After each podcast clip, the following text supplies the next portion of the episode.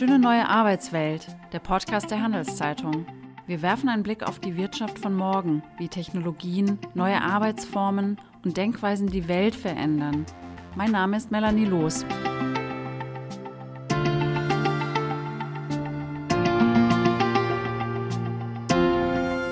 Und herzlich willkommen zu einer neuen Folge von Schöne neue Arbeitswelt. Mein Gast heute ist Alois Zwinki vom World Economic Forum. Denn gerade findet das traditionelle Jahrestreffen des Weltwirtschaftsforums statt, kurz WEF. Nicht wie üblich im Bündner Skiort Davos, sondern wegen der Corona-Pandemie nur virtuell. Ein persönliches Treffen ist im Mai in Singapur geplant. Guten Tag, Herr Zwinki. Guten Tag, Frau Loos. Sie sind Direktor in der Stiftungsleitung des World Economic Forum und zuständig für mittlerweile 800 Mitarbeiter, die das für das WEF an sechs Standorten weltweit arbeiten. Wir wollen heute über die Zukunft der Arbeit sprechen, eines von vielen Themen, mit denen sich Ihre Organisation beschäftigt. Doch zunächst, wie zufrieden sind Sie, Herr Zwinki, am heute, am letzten Tag des virtuellen WEF?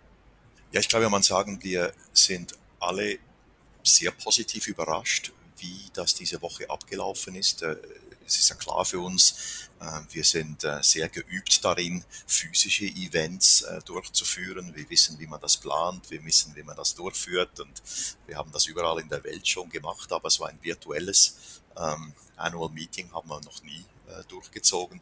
Wir haben selbstverständlich im letzten Jahr schon verschiedentlich geübt mit kleineren Events können aber jetzt sagen, dass auf der einen Seite die Bereitschaft der Teilnehmer, die normalerweise physisch nach Davos kommen, sei das aus der Politik oder der Wirtschaft oder auch der Zivilgesellschaft, doch eine sehr große Bereitschaft da war, auch sich äh, diesem virtuellen Modell mal, äh, mal hinzugeben und da mitzumachen.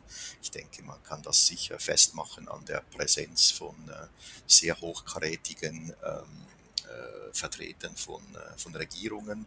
Ähm, aber ich habe auch. Sie haben äh, ja Angela Merkel und den chinesischen Staatspräsidenten Xi Jinping gehabt und genau, Emmanuel Macron, wenn ich genau. das.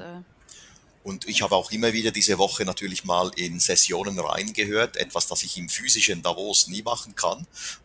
Mhm. aber aber Weil ja, so viel beschäftigt sind. Danke, mhm. dank Homeoffice war, war das möglich und ich war also sehr beeindruckt auch, wie wie, wie solide und stark die Präsenz äh, der Vertreter aus der Wirtschaft und der Zivilgesellschaft in den Diskussionen war. Ähm, also man hat, man hat echt den äh, Wunsch gespürt, äh, unserer traditionellen Teilnehmer sich auch mal in diesem virtuellen ähm, Format auszutauschen. Das WEF, so heißt es ja, lebt von den vielen persönlichen Treffen und informellen Gesprächen am Rande der offiziellen Veranstaltungen. Wie muss man sich das normalerweise äh, vorstellen? Worum geht es da? Also ich denke, äh, da gibt es schon, schon einfach mal den ganz natürlichen äh, äh, Umgang, den man äh, mit Teilnehmern hat im Kongresszentrum drin. Ähm, ich denke, in dem Moment, wo jemand in ein Kongresszentrum oder in das Kongresszentrum von Davos eintritt, ähm, äh, ist man, ist man ähm, offen für Gespräche. Also meine Erfahrung jetzt nach zehn Jahren World Economic Forum ist, man kann da buchstäblich an, an jede Persönlichkeit herantreten, das Gespräch suchen. Also das ist sicher mal ein Element. Und dann äh, ist natürlich die Präsenz all dieser Teilnehmenden, äh, sind ja rund normalerweise 3000 etwa im, im physischen Jahrestreffen, die nützen natürlich die Gelegenheit auch aus für bilaterale Treffen deshalb belassen Sie es äh, in diesem Jahr trotz Pandemie auch nicht bei dem virtuellen Forum, sondern planen im Mai ein Treffen in Singapur. Äh, warum eigentlich? Äh, denn immerhin wird ja auch die Umwelt geschont, wenn nicht 3000 Teilnehmer sowie tausende Mitarbeiter und Journalisten anreisen. Was wir sicher festgestellt haben äh, im Verlauf äh, der letzten zwölf Monate, weil uns diese Pandemie ja jetzt dann bald zwölf Monate begleitet ist, es gibt tatsächlich sehr viele Themen und Projekte, die wir, wo wir mittlerweile sehr gut gelernt haben, wie man das auch virtuell oder auf Distanz abwickelt. Aber ich denke, äh, wir haben auch festgestellt, dass halt doch ein starker Wunsch da ist, ähm, und ich verallgemeinere jetzt, ich glaube, jedes Menschen da ist, sich, sich persönlich auszutauschen. Ich denke, man darf auch nicht unterschätzen an unseren traditionellen Treffen, wie wertvoll es ist, mit Leuten ins Gespräch zu kommen, denen man eigentlich normalerweise nicht begegnet, weil man halt in einem spezifischen äh, Teil der Welt lebt oder in einer spezifischen Branche äh, arbeitet. Äh, also ich denke, da haben wir sehr starken Feedback gespürt unserer Teilnehmer, dass sie eigentlich den, den physischen Kontakt sehr, sehr schätzen. Jetzt ist vielleicht auch zu sagen, ähm, wir planen einen, eine Alternative in Singapur. Wir beobachten natürlich sehr genau, wie sich die Pandemie weiterentwickelt. Und äh, wir haben das eigentlich auch äh, in den letzten Monaten immer wieder gesagt bezüglich Luzern-Bürgenstock, äh, das wir ja ursprünglich zur selben Zeit mhm. Äh, geplant hatten, ähm, dass äh, wir nichts organisieren werden, das die Gesundheit und Sicherheit der Teilnehmenden äh, und der Bevölkerung und der Mitarbeitenden auf das Spiel setzt. Und, und dasselbe wird auch für Singapur gelten. Also das, äh, mhm. wir werden da nichts erzwingen, sondern wir werden das sehr genau planen, studieren, natürlich in engen Zusammenarbeit mit den Behörden und dann einen Entscheid treffen, ob es wirklich mhm. stattfinden kann. Das äh, wollte ich auch gerade fragen. Wie wahrscheinlich ist es denn überhaupt, äh, dass das Treffen in Singapur stattfinden kann? Ich meine, äh, wie Sie sagen, also das könnte ja rein theoretisch zu einem, also zu einem Superspreader-Event sozusagen werden. Also ja, ja, das sagen Sie völlig korrekt und das müssen wir natürlich unter allen Umständen verhindern.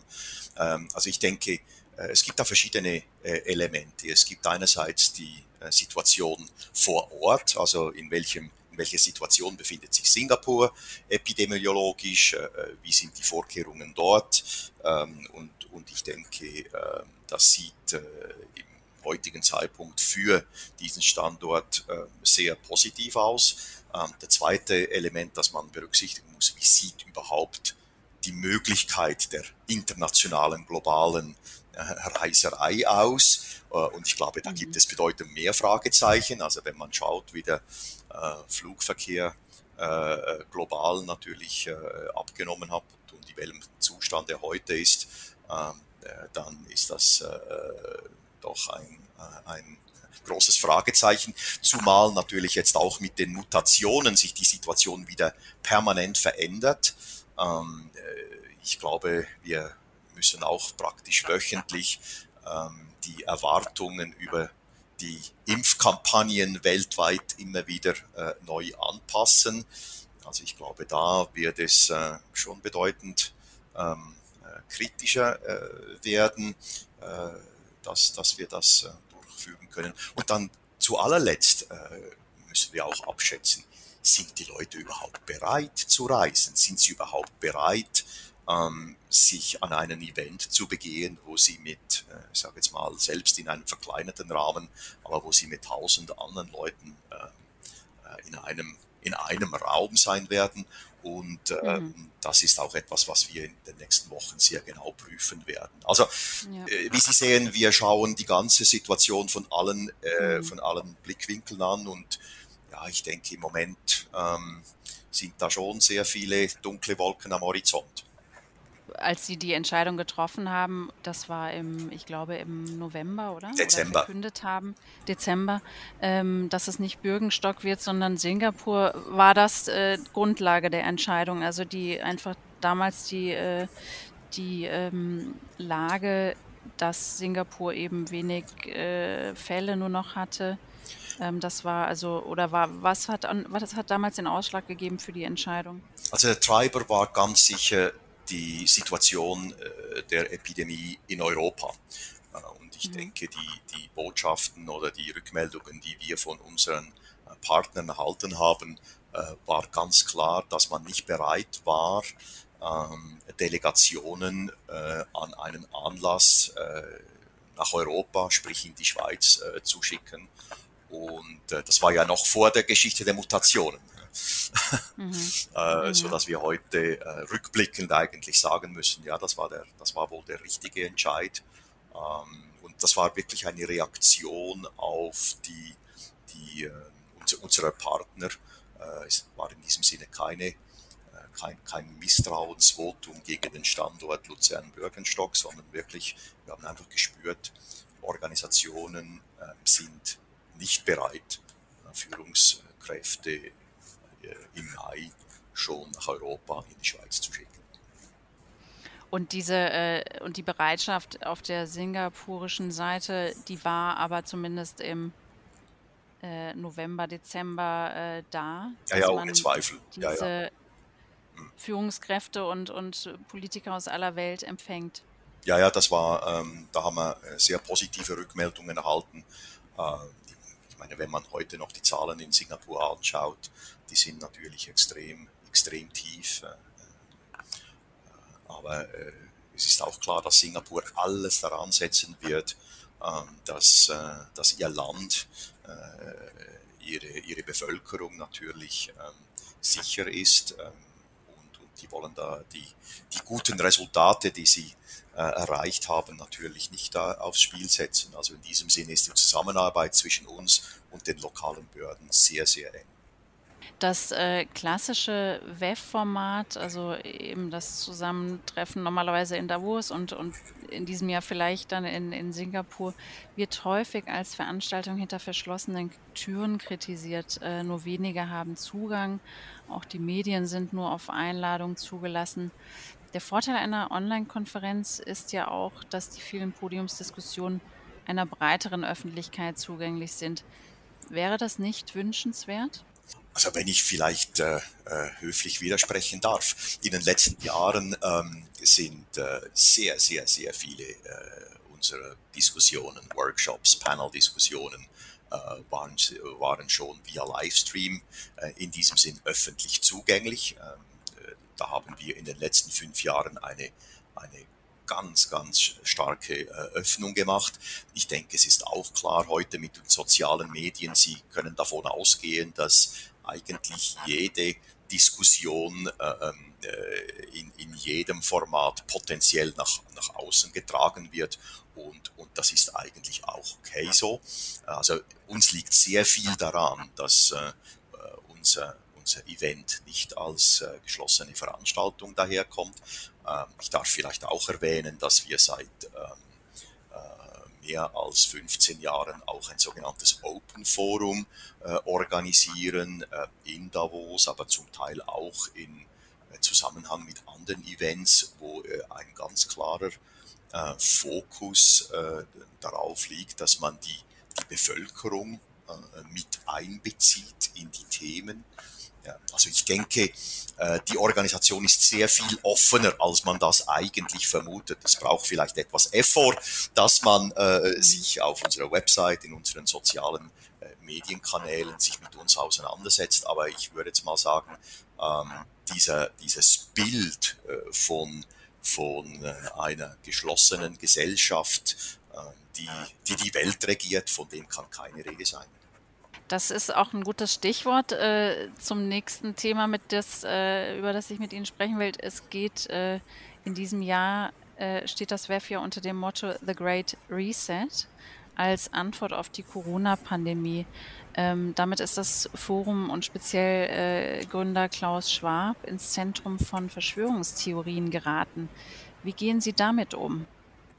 Ja, ich äh, kann sicher sagen, dass uns das einigermaßen überrascht hat, weil wir ähm, waren der Meinung, dass äh, die äh, Ereignisse der letzten Monate und die äh, Phänomene, die wir auch gesehen haben durch die, äh, durch die Pandemie, äh, eigentlich äh, nichts anderes war als ein, ein Beschleuniger von, äh, von Entwicklungen, die ohnehin schon da waren, sei das äh, Turbo für die Digitalisierung, äh, auf der anderen Seite auch eine, eine Beschleunigung äh, der, der Gefahr der, ähm, des Auseinanderklaffens, der, ähm, äh, des, des Wirtschaftswachstums und der Wirtschaftsstärke ähm, von, von Ländern oder Bevölkerungsgruppen.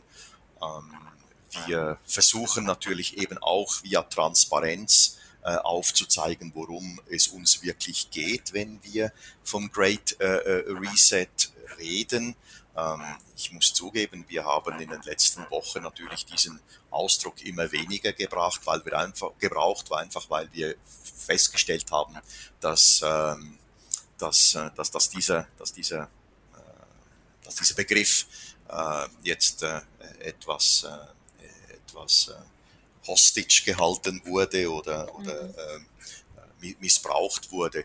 Ähm, aber das ändert nichts an der Tatsache, dass äh, wir ganz klar sehen, dass diese, diese Pandemie verschiedene Phänomene, ähm, auf die wir schon lange hinweisen, jetzt einfach äh, sehr viel stärker akzentuiert wurden. Eines der Themen ist ja, oder was darunter fällt, Sie haben es gerade angesprochen, die Wirtschafts- das Wirtschaftswachstum und auf der anderen Seite zunehmende Ungleichheit oder gut, da gibt es unterschiedliche äh, Interpretationen und äh, Auslegungen. Aber ähm, eines der Ziele äh, von Klaus Schwab jetzt speziell ist, dass es ja eine Reform des Kapitalismus. Also äh, der Kapitalismus soll in Zukunft nachhaltig, sozial verantwortlich und gerecht sein. Ähm, dass ähm, geht unter dem äh, Begriff des Stakeholder-Kapitalismus äh, äh, einher. Das ist ja auch das Titel des gerade erschienenen Buches. Ähm, die Ziele sind allerdings recht diffus formuliert. Wie soll das konkret umgesetzt werden? Das ist ja auch äh, ein Thema gewesen, was jetzt äh, am, am, virtuellen WEF äh, besprochen und diskutiert wurde ähm, auf verschiedenen Panels. Ja, vielleicht kann ich mal so reagieren. Ich glaube, also das ist eigentlich kein neues Thema für das World Economic Forum und auch nicht für Professor Schwab. Ähm, äh, eigentlich war ja das äh, der Ursprung äh, seiner, seiner Thesen vor, vor mehr als 50 Jahren. Ähm, man hat es einfach vielleicht damals äh, etwas anders gesagt. Also im Prinzip die, die, die, Grundlage des Stakeholder-Konzepts, äh, auf dem eigentlich alles, was wir beim World Economic Forum machen, aufgebaut ist. Das, das äh, äh, das propagiert unsere Organisation seit, äh, seit 50 Jahren. Äh, ich, ich denke, was ähm, einfach jetzt klar wird, ist, dass die dass, dass, die, dass die Lösungen, die wir jetzt brauchen, um aus dieser Krise herauszukommen, dass die wiederum alle Stakeholders braucht, damit sie angepackt werden können ich denke, es ist hier in der Schweiz ja im Moment sehr, äh, sehr klar sichtbar, dass die, die Lösung der Pandemie braucht eine Zusammenarbeit der öffentlichen Hand mit der Privatwirtschaft. Es kann nicht gelöst werden, wenn nur die Wirtschaft äh, das lösen will oder wenn die Politik halt e eben nur äh, das, das anpackt. Und eigentlich ähm, äh, haben wir dieselbe, diese, dieselben ähm, Thesen auch äh, damals bei der Finanzkrise ähm, aufgestellt. Jetzt äh, natürlich kann man sagen, ja, da ist ja nichts Neues dabei, das äh, ich mhm. widerspreche Ihnen da nicht. Ich glaube, es ist einfach die Aktualität der heutigen Situation ähm, macht Sinn, dass man uns wieder auf diese, diese Prinzipien zurückerinnern und, und uns Gedanken machen als Unternehmer, als Vertreter der, der, der, der, der, der, der Politik oder auch der mhm. Zivilgesellschaft. Wie, wie kann ich die Themen, die mich beschäftigen, mit äh, den verschiedensten Stakeholders äh, anpacken? Also ich denke, in diesem Sinne ist es eher eine, eine Renaissance oder ein, äh, ein wieder sichtbarmachen äh, eines, äh, eines Prinzips, äh, an, an dem unsere Organisation seit 50 Jahren arbeitet. Sie haben es aber eben jetzt auch gerade die Finanzkrise äh, von 2008 äh, erwähnt. Und äh, eben diese Themen sind damals natürlich auch äh, oder viel wurde diskutiert, äh, Folgen der Krise, äh, wie macht man das Wirtschaftssystem gerechter, aber passiert ist ja nichts. Ähm, wieso sollte sich heute was ändern? Also wiederum, äh, das ist ja das Schöne an diesen Diskussionen, man darf sich ja etwas widersprechen. Äh, also ich habe da auch eine andere Sicht, als Sie sie jetzt gerade so ähm, aufzeigen. Also äh, wenn ich jetzt äh, die letzten paar Jahre ich nehme jetzt mal die USA als, als, äh, als Beispiel.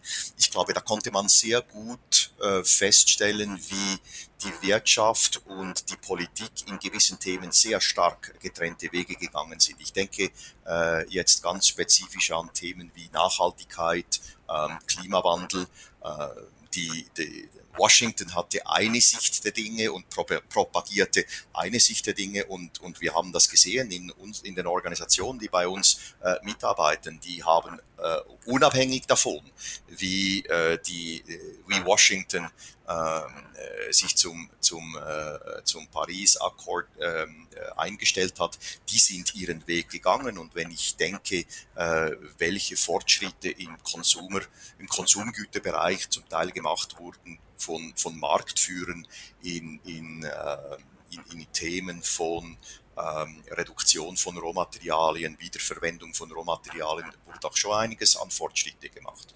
Oder wenn ich auch die aktuelle Diskussion verfolge über das, äh, über das, das sogenannte ESG-Reporting, also wie kann ich äh, als Unternehmen meine Aktivitäten glaubwürdig dem Publikum zeigen, wie ich mit äh, wie ich mit äh, meiner Umwelt oder wie ich mit der Umwelt äh, äh, umgehe, wie ich mit den Mitarbeitern umgehe, äh, wie ich mit anderen äh, Stakeholdergruppen umgehe, dann, dann denke ich, da ist schon, schon einiges passiert. Und, und da passiert eigentlich sehr viel mehr ähm, äh, in Themen, wo der Regulator sich noch gar nicht geäußert hat. Also ich habe da eine, eine, eine etwas andere Sicht äh, der, der, der, der, der Dinge, wie Sie es jetzt gerade ähm, aufgezeigt haben.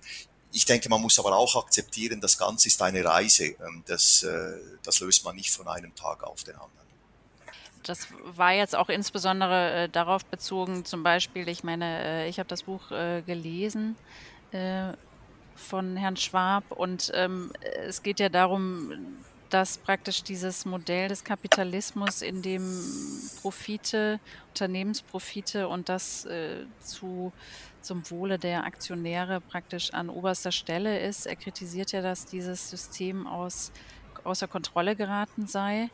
Ähm, und das ist äh, eines der ja, und wahrscheinlich dann eben auch in der Finanzkrise, zumindest im Bankensektor, dann auch zum Explodieren kam. Ähm, und in, insofern meine ich, äh, ist da vielleicht nicht viel passiert, auch wenn es natürlich entsprechende Regulierungen äh, gab, die aber, glaube ich, auch in den USA teilweise wieder aufgeweicht werden oder zumindest in den jüngsten Jahren. Ähm, aber die Frage ist, ähm, inwiefern sind da wirklich die Unternehmen gefordert? Und das, da sind sie ja auch nah am, am, am äh, Thema oder an diesen Stakeholdern, zumindest an den, an den Unternehmensführern dran. Was bekommen Sie damit? Ist da wirklich eine äh, Bereitschaft da? Ja, das spüre ich äh, sehr klar. Ähm, ich, äh, ich bin im Verlauf dieser zehn Jahre äh, immer wieder ähm, Führungspersönlichkeiten begegnet von Unternehmen, äh, die, die wir bestens kennen, weil wir deren Produkte kaufen und ähm, äh, ich, ich spüre da eine aufrichtige und, und, und, und genuines Interesse ähm, äh, to do the right things. Ähm, ich äh, weiß aus eigener Erfahrung, ich habe mehr als 20 Jahre äh, habe ich in einem Baustoffkonzern gearbeitet und äh, beinahe 15 Jahr, Jahre dieser Zeit äh, war ich in Lateinamerika tätig. Und, äh, und, und ich kann Ihnen sagen, wir, für uns war es, äh, würde ich sagen, überlebensnotwendig in diesen Ländern in Lateinamerika, dass wir, dass wir äh, in unserer Nachbarschaft, für unsere Nachbarschaft äh, ganz, ganz konkret Lösungen gesucht haben, damit einfach die Operation dieser, dieser Fabriken, dieser, dieses Business ähm, seine, seine Aktivitäten ausüben konnte. Vor allem auch in Ländern, wo der, der Rechtsrahmen und die Rechtssicherheit doch, äh, äh, doch vielleicht etwas zu wünschen übrig lässt. Und da denke ich, äh, gibt es wirklich eine, eine, eine Verantwortung bei vielen Unternehmen, die von vielen Unternehmen auch wahrgenommen werden. Ähm, es gibt wie überall natürlich äh, gute und schlechte Beispiele, ohne Zweifel. Äh, ich denke, deshalb ist es auch wichtig, dass man uns immer wieder daran erinnert, ähm, wie, wie elementar das ist. Also Vorbereitung auf unser Gespräch ist mir auch noch äh, in den Sinn gekommen oder aufgefallen, ich habe in den 80er Jahren an der Universität St. Gallen studiert und wenn ich mich noch ganz vage von weiter Ferne an das sogenannte St. Galler Management Modell erinnere, wo genau eben mhm. diese, diese, äh, diese, diese Verantwortung des Unternehmers in einer äh, in, der Gesellschaft äh, als eben als Managementmodell propagiert wurde, ähm, dann äh, gibt es sicher Unternehmer, die so, ähm, die so ausgebildet wurden und die dann auch in, in ihren Organisationen das äh, mehr oder weniger äh, leben konnten oder leben äh, ja, äh, oder implementieren konnten. Kommen wir äh, zu einem anderen Thema, äh, der Zukunft der Arbeit. Die äh, Corona-Krise hat die Weltwirtschaft in eine Krise gestürzt und beschleunigt gleichzeitig den Umbau unserer Arbeitswelt. In ihrem letzten Bericht Future of Jobs äh, von Ende 2020 schätzen Sie, dass die neuen Technologien und die Automatisierung bis 2025 85 Millionen Arbeitsplätze verdrängen. Das ist eine ziemlich düstere Prognose. Ja, aber ich glaube, der gleiche Bericht sagt auch, dass in der gleichen Zeitraum 100 Millionen Arbeitsplätze geschaffen werden. Also ich glaube, ähm, die Digitalisierung ist da, sie, sie passiert. Covid äh, hat das noch weiter beschleunigt. Ähm, äh, also wenn ich daran denke, dass äh, meine Eltern, die äh, über 80 sind, äh, selbst selbst Kleider mittlerweile auch online kaufen, zeigt das doch, ähm, wie, wie, wie das jetzt, ja, wie die Digitalisierung in Themen eingedrungen ist, wo man das vielleicht vorher nicht erwartet hätte. Also selbstverständlich, ja, es werden, es werden Jobs verschwinden, es werden aber auch Jobs geschaffen werden. Und ich glaube, die, das, das mhm. Allerwichtigste ist ähm, zwei, zwei Sachen. A, dass man ähm, äh, eben sehr viel Fokus legt auf die, auf die Arbeitsplatzbeschaffung in diesem Sinne, aber auch auf die Bildung und Ausbildung, die es benötigt, damit man mit dieser Digitalisierung äh, Schritt halten kann. Damit meinen Sie jetzt ähm, die Politik, also die die äh, Rahmenbedingungen schafft dafür, für diese wandelnde Arbeitswelt, oder? Also ich denke wiederum, äh, wie wir das beim World Economic Forum immer sehen, das ist eine Aufgabe für, äh, für die Politik, wie aber auch für die Wirtschaft. Ähm, ich denke, die, äh, die Politik in, in vielen Ländern, also vor allem hier in Europa, ist natürlich maßgeblich äh, involviert mit, dem, äh, mit, mit der Bildungspolitik.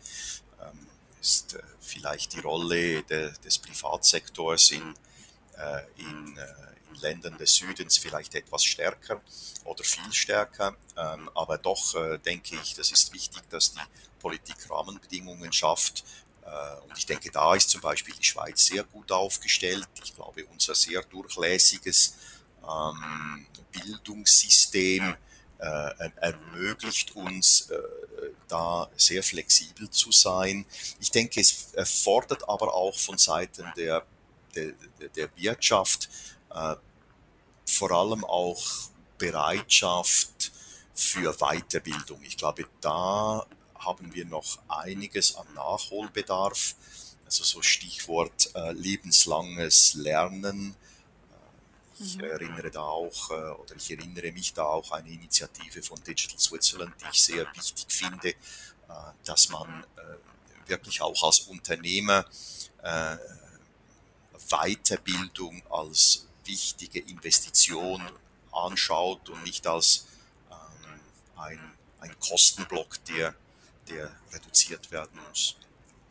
Gehen wir noch einmal kurz einen Schritt zurück. Ähm, diese, eben diese fast 100 Millionen neue Arbeitsplätze, ähm, in welchen Bereichen werden die denn Ihrer Meinung nach äh, geschaffen oder wo besteht das größte Potenzial? Ja, also eben, ich glaube, im, im, im Bereich der Digitalisierung, also hier Stichworte künstliche Intelligenz, Datenanalyse, Prozessautomatisation, ähm, ich glaube, da gibt es, äh, gibt es heute schon, ähm, sieht, sieht man diese Tendenz, äh, also ich beziehe mich jetzt vor allem auch auf die Schweiz und äh, ich, ich glaube, wir werden da noch ähm, äh, in Zukunft, äh, in naher Zukunft äh, Berufsbezeichnungen sehen, die wir heute noch nicht erfunden haben.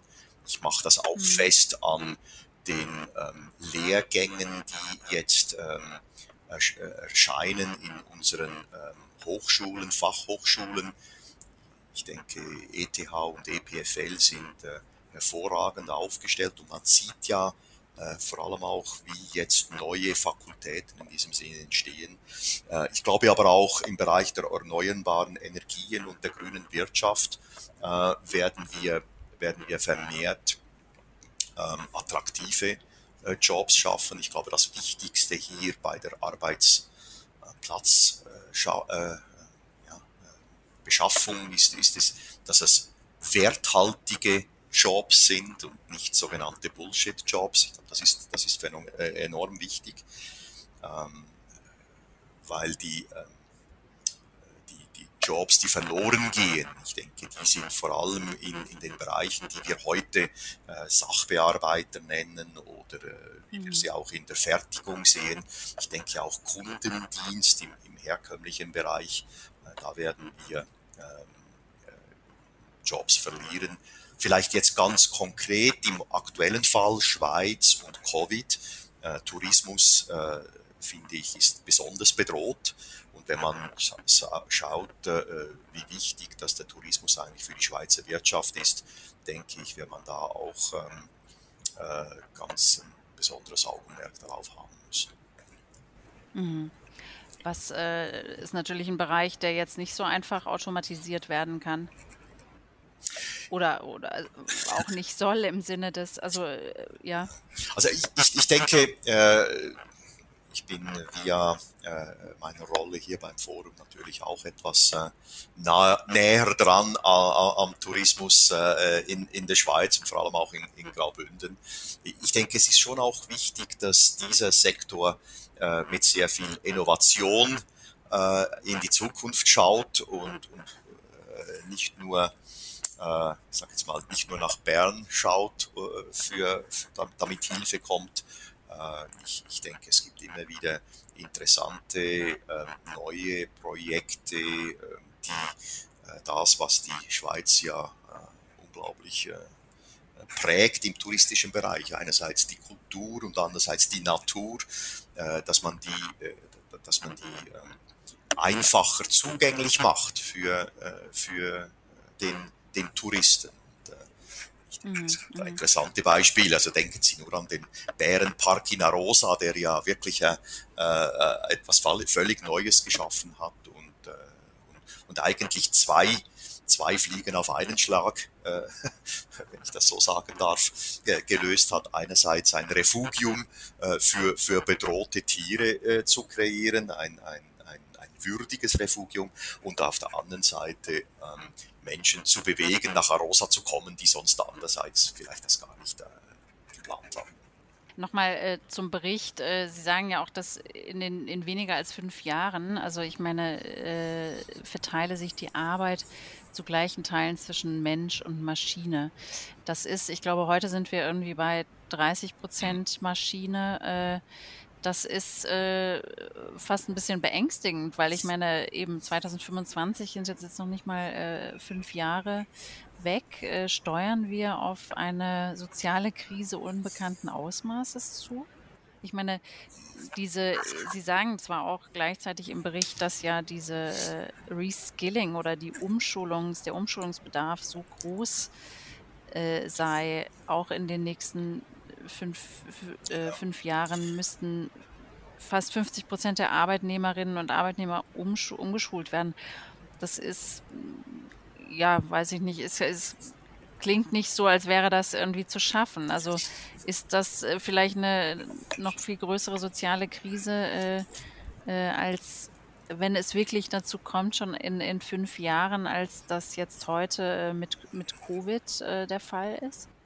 Also ich glaube, da äh, ist es wirklich von großer Bedeutung, dass man, äh, und mit Mann meine ich jetzt wirklich Politik und Wirtschaft, äh, dieses, äh, die, dieses Thema ganz, äh, ganz konkret ernst nimmt. Also wir haben zu diesem Zweck am, am 50-jährigen Jahrestreffen vor einem Jahr haben wir ja diese Reskilling Revolution gestartet, also diese diese Weiterbildungsrevolution. Und, und mhm. das Ziel dieser Initiative ist in zehn Jahren einer Milliarde Menschen Zugang zu besseren Arbeitsplätzen zu geben. Und ähm, äh, ich kann vielleicht hier berichten, dass äh, in, in einem Jahr äh, haben wir äh, es äh, zumindest geschafft, mit zehn Ländern ganz konkrete Weiterbildungs- und Bildungsinitiativen zu starten, ähm, die im ersten Jahr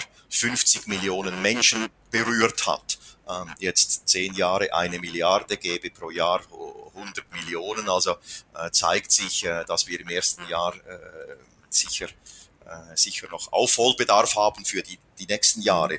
Aber das sind ganz, ganz konkrete äh, Projekte und wenn ich, äh, natürlich äh, ist jedes Land anders, hat andere Bedürfnisse, aber wenn ich zum Beispiel hier das, den Fall von Oman aufzeigen kann, der ganz gezielt äh, das Thema Digitalisierung in seiner Primarschulen und Sekundarschulen ähm, eingeführt hat, weil äh, dieses Land, das natürlich immer noch sehr stark vom Erdöl abhängig ist, realisiert, dass bei ihnen dieses schwarze Gold bald äh, zum Ende kommt und dass sie sich auf etwas Neues vorbereiten müssen und, und, und als Land eine klare Strategie bezüglich ähm, äh, digitales Zentrum im Mittleren Osten äh, für sich gesehen haben, dann braucht es natürlich jetzt sehr schnell ähm, äh, Reaktionen.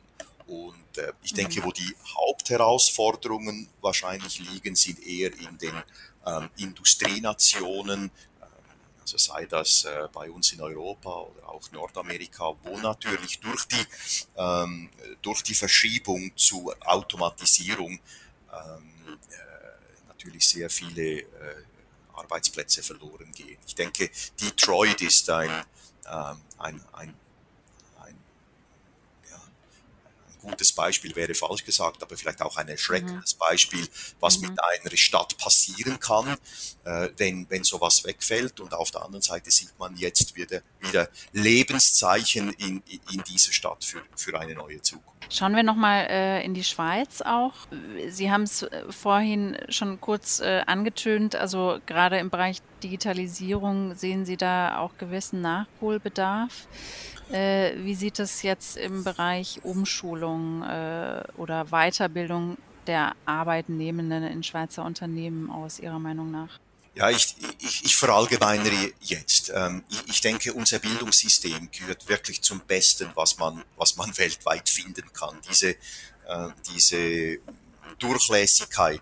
Also ich auch immer das Beispiel, man kann hier äh, locker von einer Gärtnerlehre äh, zu, zu einem Forstingenieur sich, äh, sich weiterbilden, äh, und zwar durch das ganz, das ganz äh, herkömmliche, normale öffentliche Bildungssystem, also nicht durch ein, äh, ein exklusives Bildungssystem, wie man das vielleicht im angelsächsischen Raum eher kennt. Also ich denke, zwischen 15 und 30 Jahre, also in dieser, in dieser Alterskategorie, äh, da äh, ist die Schweiz wirklich einzigartig. Wo ich wirklich Handlungsbedarf sehe, ist äh, in der Bereitschaft sowohl der Unternehmer wie aber auch der Arbeitnehmenden, ähm, sich, äh, sich einzustellen, äh, darauf einzustellen, dass den Job, den man mit 30 hat, den gibt's vielleicht mit 45 schon gar nicht mehr. Also ich bin mhm. überzeugt, dass wer heute in das Arbeitsleben eintritt, wird vielleicht nicht drei Arbeitsstellen haben oder Arbeitgeber haben, sondern drei Berufe haben. Also ich glaube, mhm. ich gehöre da noch zur, zum, zum Ende dieser Babyboomer-Generation, die eine, eine Ausbildung gemacht hat und dann auf diesem Beruf eigentlich seine ganze Arbeitslaufbahn ähm, äh, ver verbringt. Ich glaube auch, ähm, dass wir in der Schweiz ein viel flexibleres ähm, System zum, zum Ende einer Arbeitslebenszeit äh, uns, äh, uns durchringen müssten. Also ich finde es äh, in der heutigen Zeit wirklich nicht mehr passend, äh, das ist jetzt meine ganz persönliche Meinung, äh, dass man mit 64 oder 65 sagt, so jetzt, jetzt ist fertig. Ähm, selbstverständlich gibt es Berufe, wo man das wirklich körperlich nicht mehr weiter kann, ohne Zweifel, aber es gibt ja sehr viele Leute, die fühlen sich über, äh, über viele Jahre nachher noch, noch absolut motiviert und, und mit Freude was anzupacken. Und, und ich denke, mhm, mhm. diesen Spirit, äh, denke ich, müssen wir in der Schweiz noch mehr zum, zum Allgemeingut und zum, und zum Mainstream machen. Zum Schluss vielleicht noch, äh, was würden Sie Arbeitnehmerinnen und Arbeitnehmern heute raten? Also ich glaube, was ganz wichtig ist, ist, dass man sich immer Neugier für Neues ähm, bewahrt. Ähm, das kann Neues sein äh, in der Nähe vom Beruf, den, den ich mir ausgewählt habe, äh, dass ich wirklich immer wieder schaue, was passiert da eigentlich, welche neuen Wege oder Ausprägungen äh, gibt es da. Und ähm, ich, ich denke, also ich, ich, ich arbeite mit vielen Mitarbeitenden hier im World Economic Forum, wie auch früher in meinem Berufsleben, habe ich viele Diskussionen über Karriereplanung, wie man das schön, so schön sagt. Und ich, ich sage, es, es lohnt sich so alle drei bis fünf Jahre mal so einen Marschhalt zu machen und sich zu fragen, dass das, was ich mache, macht das Sinn für mich? Gibt mir das ähm, äh, die Motivation, dass ich am Morgen aus den Federn komme? Ähm, äh, kann ich etwas bewirken dabei? Oder äh, lohnt es sich, äh, mich mal hinzusetzen, vielleicht auch mit, mit Familien und Freunden mal diskutieren, ja, welche Alternativen gäbe es dann noch und wie komme ich dorthin? Also ich denke, so drei bis fünf Jahre ist ein guter Moment, immer wieder so äh, zu reflektieren und sagen, wo könnte die Reise sonst noch hingehen? Herr Zwinki, vielen Dank für das Gespräch. Vielen Dank, äh, Frau Loos, äh, und äh, ich wünsche Ihnen noch einen schönen Tag. Sie hörten den Podcast der Handelszeitung. Wir freuen uns auf Ihr Feedback an podcast.handelszeitung.ch. Danke fürs Zuhören und bis zur nächsten Folge.